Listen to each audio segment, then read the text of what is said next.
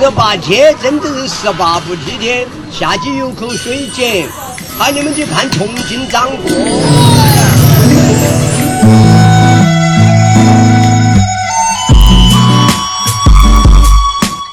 大家好，欢迎收听六儿茶馆，我是六儿的大爷。我们今天来聊一下重庆话。哎，对头，大家好。我是你们的老朋友，来自狭窄空间的蕾蕾。哎，不错不错不错，这个开场挺好的。这个这个画风是不是感觉有种这个熟悉中透露着抑郁的气息？还好吧，我不知道听众有没有听我们上一期南通江淮官话的这一期啊，这个真的是听的我就真的是从头到尾他说的那些东西，完全就是打开了我一个新世界的大门的感觉。刚才奶奶你说的这一段，我从头到尾都听懂了。至少，对这个就很很友好，是吧？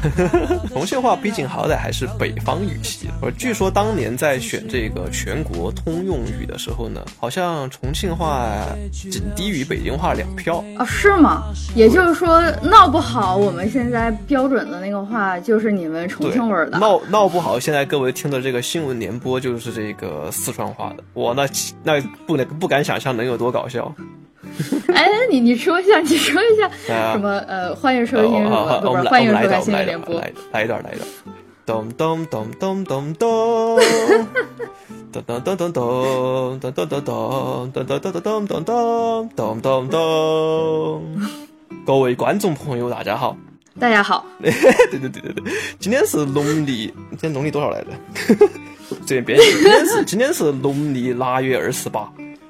欢迎收看今天的新闻联播，这样每每天那个新闻联播就是属于搞笑现场，我天啊，这个没法看。哎，我听的这个感觉怎么有一点像像像东北话的那种感觉呢？就是好像大家是在正常的说话，但是不自觉的就会透露出一些小品啊或者什么就那种搞笑的意味出来。对，就就搞不懂为什么，就感觉有的这种这个方言就是自带。搞笑气息的这种感觉，我觉得还有 还有一种就是天津话，就是让你让两个天津人来录新闻联播，哇，就感觉就是你到了德云社现场，说个对口相声是吧？对对对对对。所以刚才我们一直在说重庆话，但重庆是在西南这个片区，但是你刚才又说它有点北方语系的这个感觉，这个是为什么？你知道吗？嗯。为什么这个我倒不清楚。这个北方语系就是说我们的咬字、我们的发音其实是接近的，就是所以我们才会相互能够听得懂。我们只是在一些语调上不同而已。就是比如说，你看，啊，河南、河北，然后北方，然后更往北的这样的一些地区，以及和我们云贵川西南地区，其实我们说话的原因都是相似的，发声的区域也是相似的，只是我们的。调子不一对，但是你看这个江浙地区，然后广东地区，然后闽南闽南地区，他们的发声体系就会不一样。比如说广东话会有一些啊，就是没法用拼音标注的这个这个这个发声方法，比如昂音，他们就会呃，就口腔的发声方式都会不一样。这种话我们平时在在普通话和我们自己的方言里面不会用到的，是用不到那个区发声区域的，所以我们。根本就没法去学那个部分，或者需要更大的成本去学那个部分。嗯，有点像学一门外语的感觉。对对对，所以就感觉你在听一门外语，所以他们的这个 方言的保密性非常高，在寝室打电话只听那种“喂，拜拜”。那你刚才说这个重庆话啊啊，你你你刚才还说了几个哪几个地方？就是说你说原因很相似，对啊，云贵川。呃，你们这一片儿，你们是有哪些的共同点，跟其他地方有什么不一样的地儿？像西南地区很很容易出现的一个现象就是鼻音边音不分，前鼻后鼻不分，对，就是 n 和 l 啊，那个了不分。比如说牛奶奶和刘奶奶，哦，这话说的太费劲了。比如说牛嗯刘牛牛奶奶的。孙子叫牛牛，刘奶奶的孙子叫刘刘，这种哇，对我来说真的是我脑子里要我脑子要非常的注意，我才能够说清楚。但是这个东西你要用重庆话，哈哈，这刘奶奶的娃儿叫刘刘，刘奶奶的娃儿叫刘刘，刘刘跟刘刘一起出去耍，反反正反正就是这个样子，你啷个听都听得懂。呃，所以其实你们是呢了部分这边儿，对，对对对，像我自己，我我个人来说，我 i n 和 i n g 我分不太清。哎，这是为什么呢？我我印象中这个是，呃，我们南京这一片儿的会这样，就是南京就是南京话难道不就是就是“屌”字开头，“逼”字结尾不就行了吗？对不起，南京的朋友们，我就是这么理解的。不单单说南京啊，就是整个这个嗯江南地区这个片区。嗯，我是大学之后，然后再来南京这边嘛。然后我是来到这边之后，我才知道原来还有前鼻音、后鼻音这个东西。你都不分的吗？就是当你就是我在我我在北方的时候，我们就不是特意的去区分前后鼻音，因为大家分的就很很清楚，所以呃，我最开始的时候连前后鼻音这个概念都不是非常的清晰。就好像我们学母语，哦，我们是先会说话，后来才知道什么呃主语、谓语、宾语这样子的一些概念。你平时说话的时候是不会去在意这些语法上面的概念的，反倒是如果你是不熟悉的一门语言，比方说你新学会一门外语，你才会特意的去在意什么主谓宾啊这些的概念。可能我们那边只是有一些字词的那个平翘舌可能分的不是很清，所以我们知道有平翘舌这个说法，但是前后鼻音这个说法我们就不是特别的熟。像比如说殷商的殷、新颖的颖，哇，这太难了。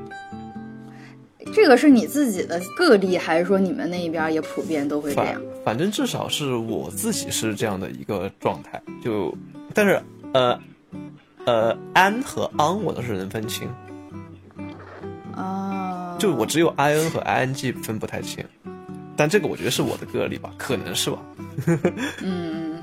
但你看我们的我们的友好毗邻，我们的这个成都地区，嗯。他们的很明显的特征就是拼那个音标里面的 a，就是那个像像一个那个梅花符号那个那个写法，嗯。就是那个那个嗯嗯。那个一般是单独的一个 a 会发那个音，就是 a，他们会把所有的嗯 a n 发成 a，所以他们吃饭就是吃饭，哦，会把那个嘴型变大一下的那种感觉。对，就是要咧出自己的后槽牙呀，哎，这种感觉。所以我们就是呃，我们重庆人就是特别喜欢学他们。我们有一句话，就是专门把这个很多个这个这种 a n 的字儿放在一起的这样一句话来学他们，叫做“老板来三碗三两三鲜米线加三个蛋”。嗯都就有很多的 a n 嘛。然后这句话用重庆，嗯嗯嗯我先用重庆话来一遍，然后我们再用成都话来一遍。重庆话是这么说的：老板，来三碗三两三鲜米线加三个蛋。好，接下来是成都话版本。老板，三碗三两三鲜米线这三个蛋。我觉得你们好讨厌啊！你们就是拿这句话故意来哎来说哎，他哎们成都人是吧？对，就是膈应人。成都成都话就相对而言，就是大家可以从从刚才那两句就感受到，就是气势和那个语调上会非常的不一样。嗯，你既然说到了这个成都话这边，成都话和呃重庆话这两个他们差别大吗？因为对于我来说，就都是那一片儿的，甚至我我曾经可能有一段时期，我都不是很分四川和重庆这两个地儿，啊，那嗯，你不需要分四川和重庆，你只需要分清楚成都和其他都就可以了。对对对对 这样子啊，对，成都话真的是非常有太有过于有特色了。呃，四川其他地区也有一些比较有特色，但是呃我不是特别了解。但是相对而言，可能大家有有的同学会比较熟悉的就是自贡。嗯自贡一方面就是它各种好吃的嘛，冷吃兔这种就是特别辣的一些东西，但是它方言也特别有意思，它的。它是它是四川地区对于平翘舌特别执着的一个一个地一个地方。你你说的执着是分的特别清吗？是非常的奇特，不能说分得清。对，就是它这个分得清的，就是它自有一套体系。你说它分得清呢，它确实相比重庆话来说分得非常清。重庆话是所有东西都是平舌，没有翘舌，它是有明显的平翘舌，但是这个平翘舌呢和和普通话的平翘舌又不太一样。嗯，就是本来是平的，他说翘的；本来是翘的，说平的吗？呃，也不是不一定。哎，这个有点有点随机的感觉，随便来一句啊，也可能不太像嗯自贡的朋友们听到了，可能就呃可能会贻笑大方。但是、呃我先来保证一下节目效果啊，比如说这个我们自贡的“自”是不翘舌的这句话，普通话是这么说的。嗯，用自贡话说就是，我们的自贡的字是不翘舌的，舌这个，比如说夜市，就是晚上，嗯。就是晚上的夜市，他们会说的是仪式，哎，这个好像还不是一个平翘舌的问题，是是把一些音完全就变到另一个音的那种就浊化。哦，浊化这么专业日语的那个发？音的光是就是就是清音浊化，大概是这种感觉，哦就有点这个意思。对，就就感觉对，是有点像。如果咬字不用点力的话，就没有那个感觉，就像南京话说话不骂人，就有点没感觉那种感觉。你 不要老黑南京 好吗？我现在还没有做南京的节目呢。呃，那让观众们可以对南京话充满了期待。我现在到了北京，我现在到了一些一些场合，我都会下意识冒南京话，导致安徽的同学对我特别有亲切感。觉得是省会人民是吗？对对对，主要是安徽南京嘛，这个没办法。这个梗是过不去了。就中中国地域笑话是吧？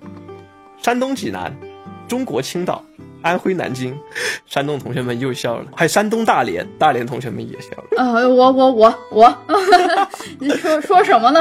大连人在这儿呢。我知道，就是你，哎，你要想清楚，自贡，你一个师姐可是自贡的。可以下次叫师姐一起。那你刚才说到那个，呃其实像你们呃川渝地区吧，算是，呃，你刚才举了你们那儿说话和呃成都人说话，还有嗯比较特殊，像自贡人说话，然后他们会有一些区别。感觉你是更对成都和重庆他们的区别会了解更多一点儿，是对吧？对，其实很多我觉得是城市的这个性格和人们的生活的这个习惯导致的。嗯有句话叫做什么“少不入川，老不出蜀嗯嗯嗯嗯，对。”，就是年少的时候不要去四川，老的时候呢不用不要离开川。我对于这句话的理解就是，哎，你说。你们四川那儿呃整个那片儿太好吃了，你年轻的时候不要太多的去那边，就是吃的那么好，享那么多的福。就是这个生活节奏不太一样。嗯我们先说，就是说先说生活的这种现象吧。我们等会儿再说这个我跟呃我从我道听途说的原因啊。就现象上，就是说成都人大家都知道，大家身边肯定有那么一些个成都人，然后这一些个成都人肯定都喜欢打牌、打麻将，尤其是打麻将。然后我这样一个重庆人，我还是一个非典型重庆人，我还不会打麻将。然后呢，每次我只要出去，他们说：“哎，走走，打麻将、打牌。”我说我不会打，他们就会他们就会用一句非常标准的话，就是每次他们都是这些标准。你一个重庆人，你还不会打不会打麻将，你还是重庆人吗？啊，你不会打麻将，你还是重庆人吗？我就我就他们就就是在大家心目中，就是川渝地区人肯定是要会这些老少咸宜的棋牌类。成都人就是他们会喜，他们有两个很很特色的点，一个点就是喜欢在那个呃他们的那个叫什么府南河，在那个河边上找个茶馆打牌，哎，喝茶，哎，再掏个耳朵，哎，舒服。嗯嗯，重庆人就是光膀子、火锅、喝酒、划拳，就是两边的气势是不一样的。前者是闲适、惬意，这种有一点这种虚无主义下的享乐主义的气氛，听起来是不是很屌？哎，你一下子把这个事情上升的理论层次这么高呢？哎哎对，就有一种，就是，哎呀，生活就这样，我们就哎喝个酒，打个牌，别的不要想那么多。我觉得这个气氛呢，在这个五幺二地震之后呢，看得开的成都、四川地区人民更多了，大家都觉得，嗯。人生在世走一遭，不用对自己太严苛。嗯。嗯，有酒有肉，今天就是一一好的一天。对，在相约两人吹着晚风打打牌，哇，美滋滋。你看看，就是成都当时还开发了一个旅游项目，叫做死海人造死海，就是在一个大水池子里面放一大堆盐，然后就可以人就可以飘起来，飘起来之后干嘛呢？在水里面打麻将。打牌。就这么屌，哎，我用南京话说就这么屌，笑不笑的？嗯，请注意一下你的身份，你还是一个重庆人。我们当时重庆人都惊呆了，我跟你说，都有人慕名前去。本来而且本来这个西南地区这个夏天就热，尤其是重庆还是嗯这个火炉这个排行榜老是在前几名徘徊的这个重庆，就是每年夏天大家就会想着法儿的去找地方避暑，所以像这样一个漂在水上，百分之七十的身体都在这个盐水当中，哎，又清凉又消毒，还能打着麻将，岂不美哉？是吧？哎，所以你们重庆人不这样吗？重庆不一样，重庆人自我记事起，重重庆人就是一种怎么说呢？他们我们也享乐，但是没有说谁大中午吃完饭一下午就去一个河边上打牌。我们虽然也去江边上打牌，但是也不至于那么糜烂。注意点，注意点，人成都朋友要生气了。这个糜烂是一种憧憬、向往。重庆人还是过得比较忙碌，就节奏还是相对于比较快一点。因为我是觉得啊，重庆本来它这个你想交通上就不方便，自古以来这个长江、嘉陵江两道天堑，在重庆还没有成为桥都之前，这个过江是要坐轮渡的，还要坐索道。这这过江其实很麻烦的。你每天早上如果不早起一点，不赶紧一点，如果你要从江北区到渝中区去办个事儿，你不赶紧一点，可能你就会迟到。所以这个交通上这样的一个状态，就让你，哎呀，我得赶紧一点，我得赶，我得我得把这个事情给给给赶紧弄搞定，搞定了，这样下午才能够空出时间来做其他的事情。很多人是，哎呀，我早上起来往那边走嘛，就一直走，又不用拐弯，哎。拐拐走走走 走到是大头，平原啊，整个。呃，对对对，我第一次去成都的时候被平平到，觉得有点恐怖，有点好空旷的那种感觉。然后到了呢，把事儿做完了，哎呀，你想到那儿也早上起来也不用起那么早，到那儿事情做完了也有很大把时间，那下午就可以开始打牌了。这个就是首先是交通上的，再其次就是饮食上的。嗯，对你不信，你说出来肯定不信。我觉得饮食上也是有这个，就外地的人看起来，你们那儿就是都是很麻很辣的。哎哎，对外地人看来，川菜嘛，有的人还说川菜味道那么重，盐那么重，油那么重，完全就是给那种做劳苦力的人做的东西啊！就是做劳苦力这样流汗，你才需要吃这么盐咸的东西啊！我觉得这种言论呢，就是属于可能是这个广东地区的同学们对我们的这个偏见。虽然你们吃的清淡，也不能说我们这个就就下贱。而且最后，就算是他下贱大那么多的有名小吃，就是劳动人民智慧的结晶嘛。那嗯 从我们西南地区这个内部人员来看，其实是还是有差异性的。就说为什么这个川菜能够这个能够被分到这个四大菜菜系之一？其实川菜它有很多很多的味觉的这样的一个体现，它不只是辣。你看那个糖醋排骨，糖醋味的，糖醋排骨是你们那边的菜吗？是啊，或者说全国各地都有，我们也会做。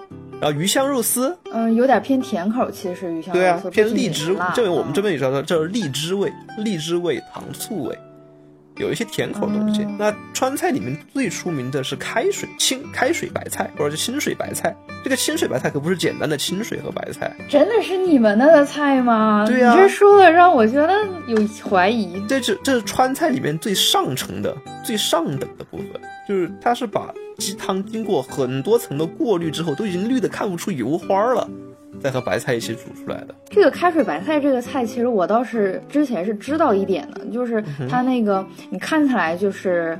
呃，简简单单的水加上白菜，就是就水加上几个菜叶子，但是那个水它是它里面是经过，比方说又又有骨，就什么嘛熬的骨头汤啊，又有鸡汤啊，又有各种的这种肉汤，然后可能还加上一些别的料啊，一些什么东西，然后综合就是的一个精华出来的这么一个汤底。对，嗯，但是这这个是你们，这个真的是你们四川的吗？的这个真的，川菜是有很多这种不辣的东西的，但是大家都喜欢重口味儿嘛，就像人称一川那么火一样，大家都喜欢重口味儿的东西，所以导致这个什么这个重庆重庆火锅啊这之类的，在全国这样广为流传。但细细一对比，就是如果呃。就是我作为一个重庆人，我来看川菜和重庆菜，我先这样说，我认为川菜就是正宗的川菜，确实是要去成都吃的，因为川菜本身其实是非常非常精致的，嗯。它的工序很繁复啊，它的用料也很讲究，并不是说你味道做做的重是为了掩盖材料的不足，而你是通过做的重，反而还能够凸显材料的鲜美，这还是很厉害，这还是川菜中很厉害的部分。嗯，然后呢，重庆不同的是，重庆的菜会比川菜、成都的菜更加的狠一点。假如说我们有一个雷达图，川菜是，突然数据科学上线。川菜是，假如雷达图，比如说是呃辣、麻、甜、酸，然后呃苦，或者大概是这样。比如说有好几个味觉的这个方向，这个分这个什么子因子，它可能是每个因子呢都会比较高。嗯，比如说我满分是十的话，它可能每个因子到七和八的样子。